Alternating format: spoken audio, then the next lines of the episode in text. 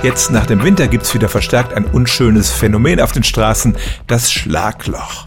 Schlaglöcher entstehen, wenn im Winter Wasser in die Ritzen des Asphalts eindringt und dann gefriert. Eis nimmt ja mehr Raum ein als flüssiges Wasser und das sprengt regelrecht den Asphalt. Insbesondere wenn es ein paar Mal hintereinander friert und dann wieder taut. Die Straßen müssen repariert werden, das kostet Geld und deshalb wird schon lange geforscht an Asphalt, der sich sozusagen selber reparieren kann.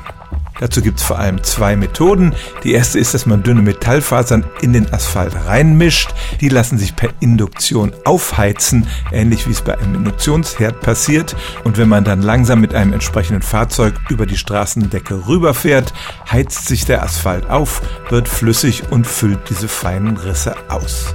Dann gibt es noch eine zweite Methode, da werden langlebige Bakterien in den Asphalt reingemischt.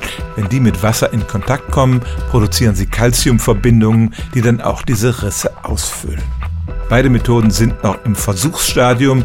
Der selbstheilende Asphalt wird auf jeden Fall teurer sein als gewöhnlicher, aber es könnte sich auf die Dauer rechnen, dass man am Anfang ein bisschen mehr in die Straße investiert und sie dann nicht so häufig reparieren muss.